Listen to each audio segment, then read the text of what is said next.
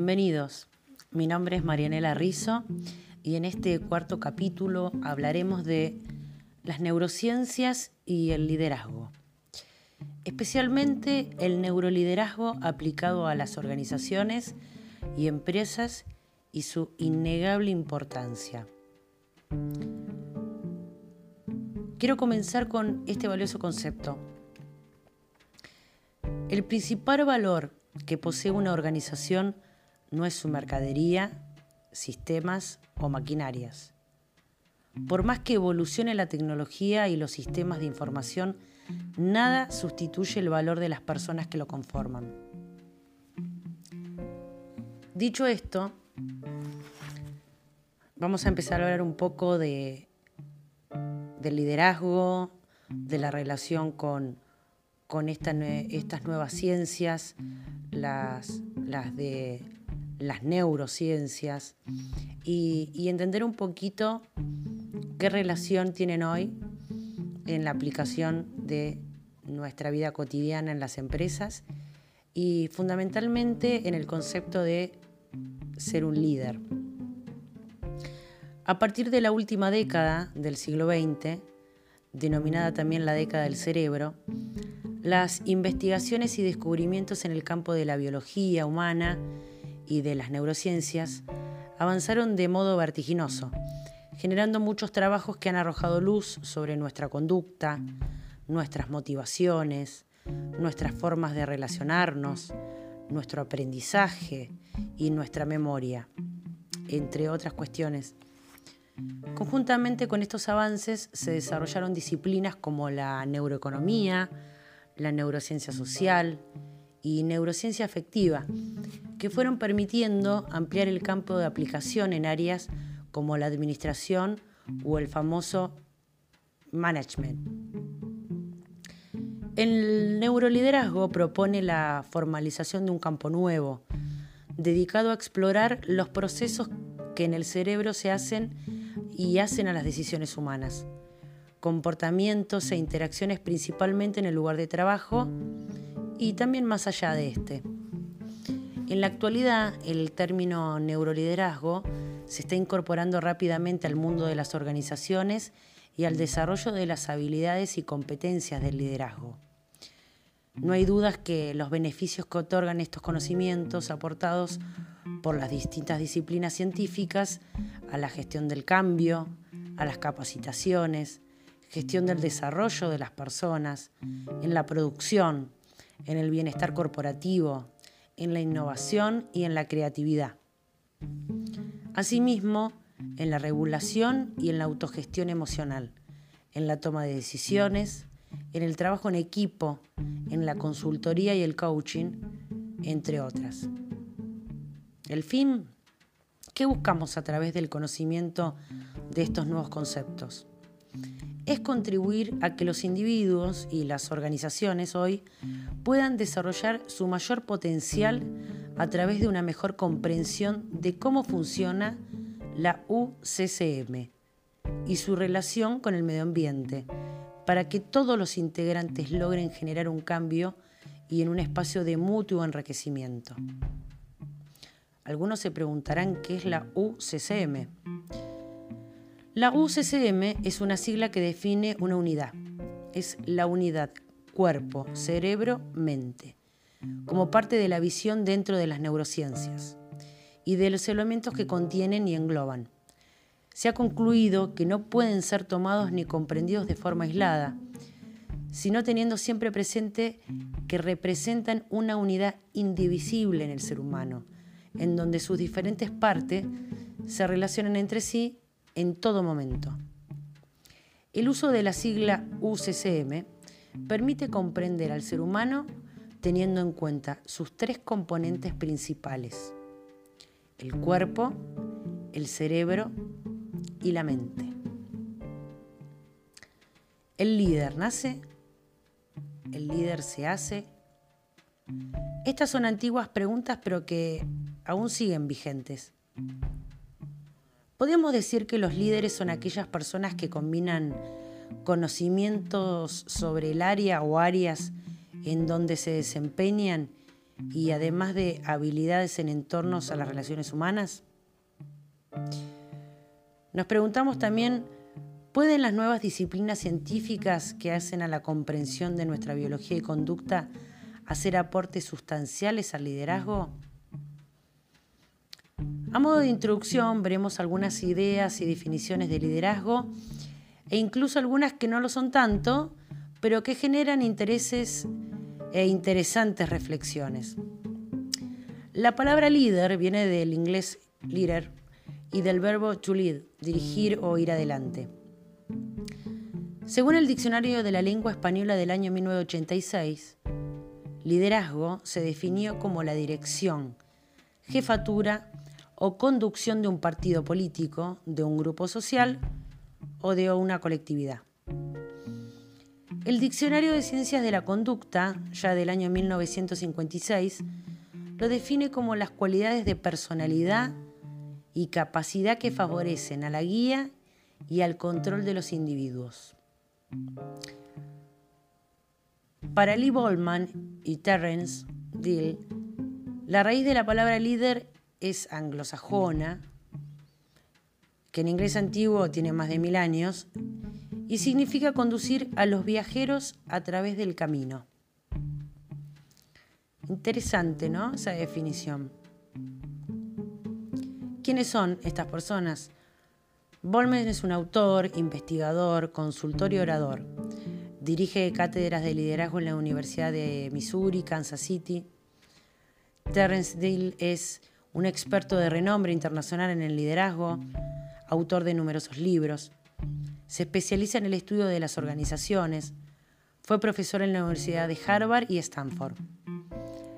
Estos especialistas anuncian en sus libros y dicen, los líderes nos hacen sentir seguros y contribuyen a mitigar el temor. Nos ayudan a encontrar versiones más atractivas y plausibles sobre lo que debemos pensar, sentir y hacer. También fomentan que veamos posibilidades y descubramos recursos. En ello radica tanto el poder como el riesgo del liderazgo. Otra definición que expresan es que el líder es un facilitador, que ayuda a sus seguidores a encontrar por sí mismos el cambio. De tal forma que su papel central consiste no en conseguir lo que él quiere, sino en potenciar, facultar y capacitar a la gente para que haga lo que ella quiere. Otro aporte sumamente interesante es el de John Correr, quien muestra una clara diferencia entre liderazgo y administración. Para él, la dirección se ocupa de hacer frente a la complejidad y el liderazgo, por el contrario, del cambio. Una de las razones por la que el liderazgo ha adquirido importancia en los últimos años es que el mundo empresarial es cada vez más competitivo y más volátil. Cuanto más cambios, más liderazgo se necesita. Correr expresa que los líderes proveen de una visión capaz de generar una imagen sensata y atractiva del futuro. Administración y liderazgo son diferentes, pero necesariamente complementarios para el éxito organizacional. John Correr es uno de los autores más importantes e influyentes del pensamiento gerencial contemporáneo con sus aportes al liderazgo al cambio organizacional y la, cultura corporativa. Utiliza un enfoque práctico y considera que debe cambiarse la inconsistencia entre lo que se dice y lo que se hace, entre el discurso y la práctica. Y de Alberto Giavienato expresa que el liderazgo es la influencia interpersonal ejercida en una situación, dirigida a través del proceso de comunicación humana a la consecución de uno o diversos objetivos específicos. Y de Alberto Chiavenato es autor de más de 30 libros, consultor, profesor y conferencista. Es reconocido por la excelencia de sus trabajos en administración y recursos humanos. Otro autor es Abraham Salesnik, Él también hace aportes a la clara diferencia que considera existente entre directivos o gerente y los líderes. Y dice que los primeros buscan progreso, orden y estabilidad, y los segundos, en cambio, pueden relacionarse mejor con el caos y la falta de estructura. Se parecen más a los artistas o a los científicos. Por ello son capaces de utilizar mayor cantidad de tiempo en búsqueda de trasfondo de problemas para luego aplicar el proceso de ajuste o de cambio necesario. Abraham Salenesky fue autor de 16 libros. Trabajó en el campo de la psicodinámica de la organización y de la del liderazgo. Al momento de su muerte era profesor amérito de la Escuela de Negocios de Harvard, donde enseñó durante cuatro décadas. Richard Duff define el liderazgo como la relación de influencia que ocurre entre los líderes y sus seguidores, mediante la cual las dos partes pretenden llegar a cambios y resultados reales que reflejen los propósitos compartidos. Peter Nordhaus lo explica como el proceso por el cual un individuo influye en un grupo para lograr una meta común. Nordhaus, autor de diferentes artículos y libros, es profesor en la Facultad de Comunicación de la Universidad de Michigan. Durante más de 25 años ha enseñado liderazgo y comunicación interpersonal y organizacional. Warren Bennis, por ejemplo, tiene un famoso texto que empieza con, los gerentes administran, los líderes innovan. Los gerentes preguntan cómo y cuándo, y los líderes qué y por qué. Como vimos al leer algunas de las descripciones anteriores, definir liderazgo es una tarea compleja debido a la magnitud de lo que significa ser un líder. Sin embargo, en la actualidad, todos hablan de su importancia y las organizaciones reconocen la necesidad de contar con una nueva generación de líderes, capaces de manejar los cambios y desafíos de estos tiempos, que logren motivar y comprender al personal. Es por ello que la idea del neuroliderazgo se está incorporando rápidamente al mundo de las empresas y organizaciones. Y de aquí surge una nueva pregunta. Si un líder está tan relacionado con las personas, ¿puede comandar un grupo sin desarrollar antes la capacidad de autoobservarse y autoliderarse? Sin lugar a dudas, parece muy difícil.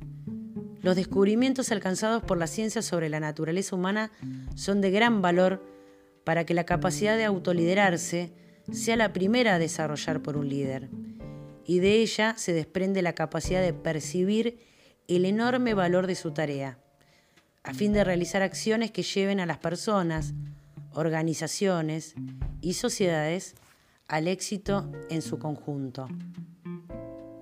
El principal objetivo de comprender estos nuevos descubrimientos es que cada líder pueda contar con los conocimientos y herramientas otorgadas por las ciencias biológicas, principalmente las del campo de la neurociencia, que contribuyen a su propio trabajo personal, el que llevará adelante con otras personas y en las organizaciones en las que se desempeñe. En el transcurso de mis estudios sobre esta temática, me solicitaron que defina en no más de dos párrafos una definición de neuroliderazgo y sus beneficios para la organización. Difícil tarea, ¿no? Bueno, así lo conceptualicé. Y yo lo definí de esta manera. Podemos definir al neuroliderazgo como el campo de acción y estudio dedicado a investigar los procesos mentales que se originan en el cerebro y que hacen a la toma de decisiones, a los diferentes comportamientos e interacciones del ser humano traduciéndose básicamente en su conducta.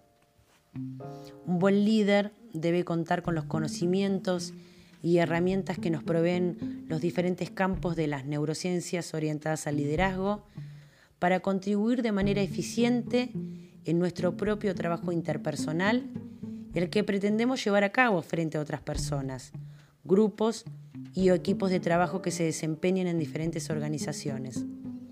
Con el fin de potenciar a través de una mejor comprensión de cómo funciona la UCCM, nuestra unidad cuerpo, cerebro y mente, y su relación con el medio ambiente, para que todos los integrantes logren generar un espacio mutuo de enriquecimiento y así potenciar el capital humano de una organización. Quiero cerrar este episodio con, con una frase realmente especial y motivadora para mí. Y dice, los avances más sensacionales del siglo XXI ocurrirán, no por los avances de la tecnología, sino por la expansión de lo que significa ser humano. Esta es una frase de John Noasbit. Los despido por hoy y pronto nos reencontraremos compartiendo otras temáticas para que juntos podamos seguir reflexionando. Gracias por estar.